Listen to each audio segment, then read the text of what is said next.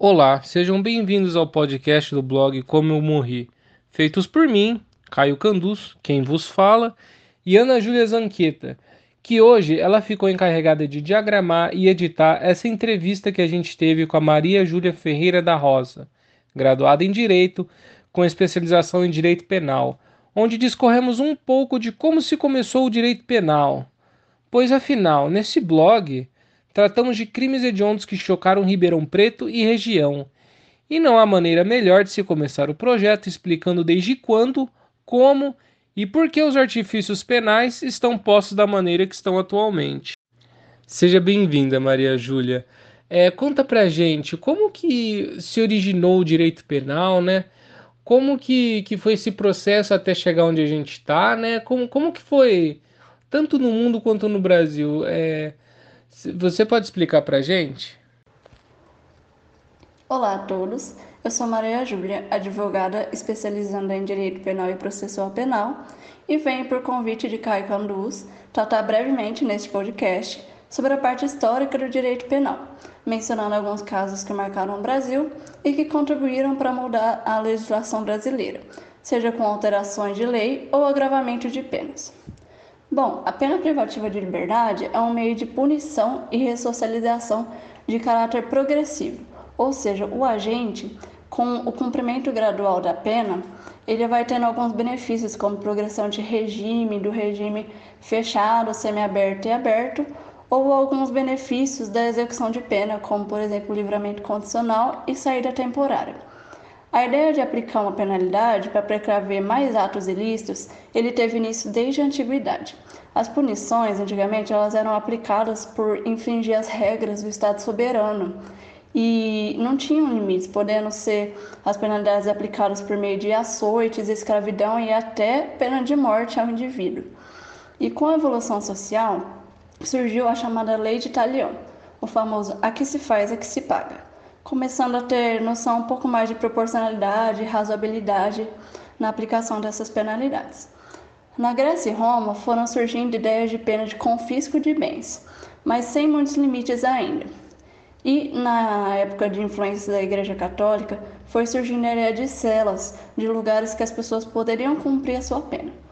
No período republicano, com a criação do Código Penal de 1890, o governo de Marechal Deodoro trouxe algumas mudanças na forma de divisão da sociedade. E como consequência, com a queda do Império Romano, foram desenvolvidos novos entendimentos sobre a ideia de encarceramento é, ainda não haviam é, ideias e foco de ressocialização, de reintegração da pessoa que estava sendo penalizada no mercado de trabalho ou mesmo na, na própria sociedade. Mas, de toda forma, já estavam tendo alguns avanços com relação à ideia e o, o foco de objetivo em aplicar uma pena. Na nossa Constituição Federal, nós temos cinco tipos de pena, que são as penas privativas de liberdade, a multa, a perda de bens, a prestação social alternativa e a suspensão ou interdição de direitos. E não são permitidas, lembrando, penas de caráter perpétuo e as penas de morte, com exceção, um detalhe que não são muitas pessoas que sabem, em caso de, de guerra declarada. E após as últimas alterações de lei, nós tivemos um certo foco de agravar as penalidades e restringir um pouco mais alguns benefícios de direito das pessoas que são presas, como, por exemplo, aumentar a pena privativa de liberdade de 30 para 40 anos, é, seu caráter máximo. E vou citar agora alguns casos que ajudaram a moldar a legislação do nosso país, sendo dois casos de proteção à vítima e um caso em que se deu um pouco mais de proteção aos acusados. Os dois casos de proteção à vítima foram o primeiro, a Lei Maria da Penha, que está em vigor desde 2006, e basicamente a história dela foi que ela era casada com um colombiano e sofreu tenta, duas tentativas de, de feminicídio. Perdão. O primeiro, ela infelizmente levou um tiro na coluna enquanto ela dormia, ficando tetraplégica, e a segunda situação foi quando ela quase foi eletrocutada no banho. O seu marido é, Basicamente, ele teve dois julgamentos, em 1991 e em 1998. E apenas alguns anos depois que ela recorrendo a, a vias internacionais foi que ela conseguiu ter efetiva proteção é, com relação a essa violência doméstica, porque o Brasil não estava tomando as medidas cabíveis necessárias. E foi daí que surgiu a Lei Maria da Penha. E a lei do feminicídio também é outra hipótese que deu uma que considerando vários casos que estavam acontecendo de homicídio de mulheres, é, assassinatos, foi que se deu essa lei. Ela está em vigor desde 2015 e nesse crime de feminicídio se considera é, um crime de ódio, em que há assassinato em razão de, do gênero.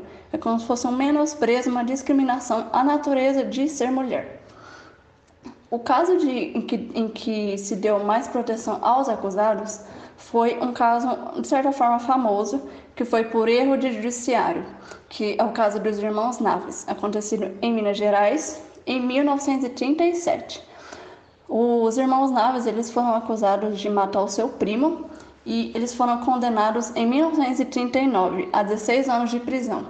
Isso porque basicamente esse primo tinha desaparecido e a última pessoa que tinha visto ele era um dos irmãos e esse primo estava hospedado em sua casa. E aí presumiu-se que eles poderiam ser os responsáveis, mas o, qual que é o detalhe? Não havia nem um corpo para poder comprovar o assassinato, sendo que nesses crimes é, em que o foco é justamente a lesão física à pessoa, é necessário justamente que tenha um exame de corpo de delito ou pelo menos alguma prova de que realmente é, há indícios de autoria ou de materialidade que a pessoa realmente cometeu aquele crime, que, que houvesse pelo menos algum objeto do crime, como uma faca, uma arma. E, enfim, esse caso dos irmãos Naves, eles ficaram oito anos presos. Eles tiveram benefício na época, e que é o chamado livramento condicional, e apenas em 1952, ou seja, 15 anos depois do crime, os irmãos encontraram esse primo vivo. E aí, justamente em 1952, os irmãos Naves foram absolvidos com direito à indenização por esse erro judiciário. E, mas de todo modo, apesar de haver algumas promessas e planejamentos para endurecer as penas no nosso país, de tentar precaver, perdão, e diminuir cada vez mais a criminalidade, infelizmente o Brasil ainda está em fase de desenvolvimento.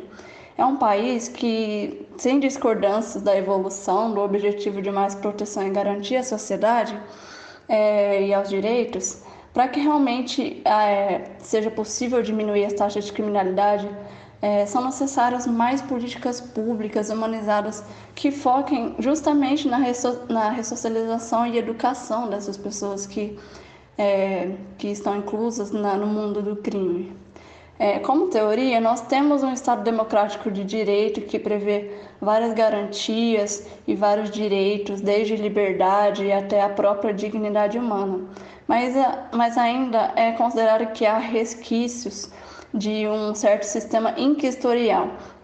O que significa? Que é um, um sistema em que tem soberania, que dificulta a defesa do, do acusado, que, tá, que teria cometido um crime justamente porque tem diversos estudos que indicam, por exemplo, que um dos motivos influenciadores para a entrada ou retorno ao mundo do crime é justamente a falta de educação.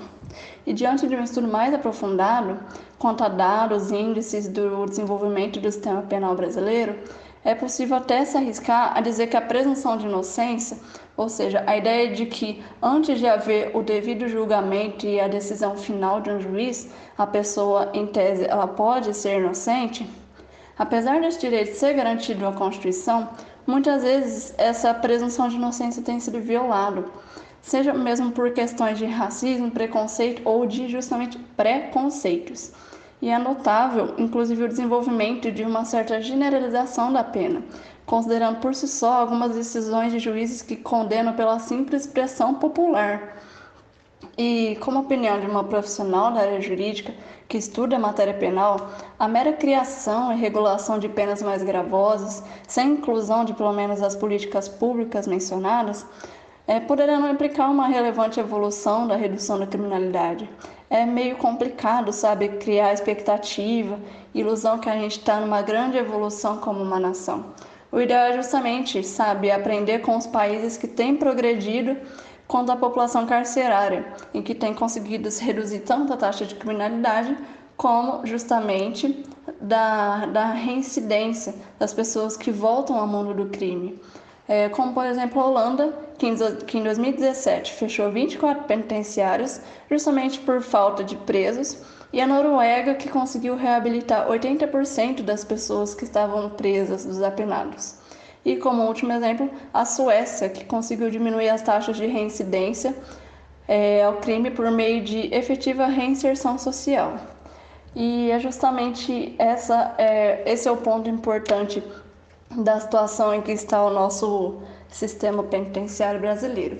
Enquanto o nosso sistema ele for reconhecido pela Suprema Corte, que no Brasil é o Supremo Tribunal Federal, o STF, como uma coisa inconstitucional, em que há diversas situações críticas em todo o país, como superlotação prisional, ausência de garantia de direito a detentos, falta de celas limpas, de higiene básica e até mesmo falta de água, a progressão de regime, a progressão do, do nosso país como um todo, ela será, ela será mais paulatina, mais vagarosa e custosa. Muito obrigado pela sua participação, Maria Júlia. E aqui a gente encerra mais um programa do Como Eu Morri.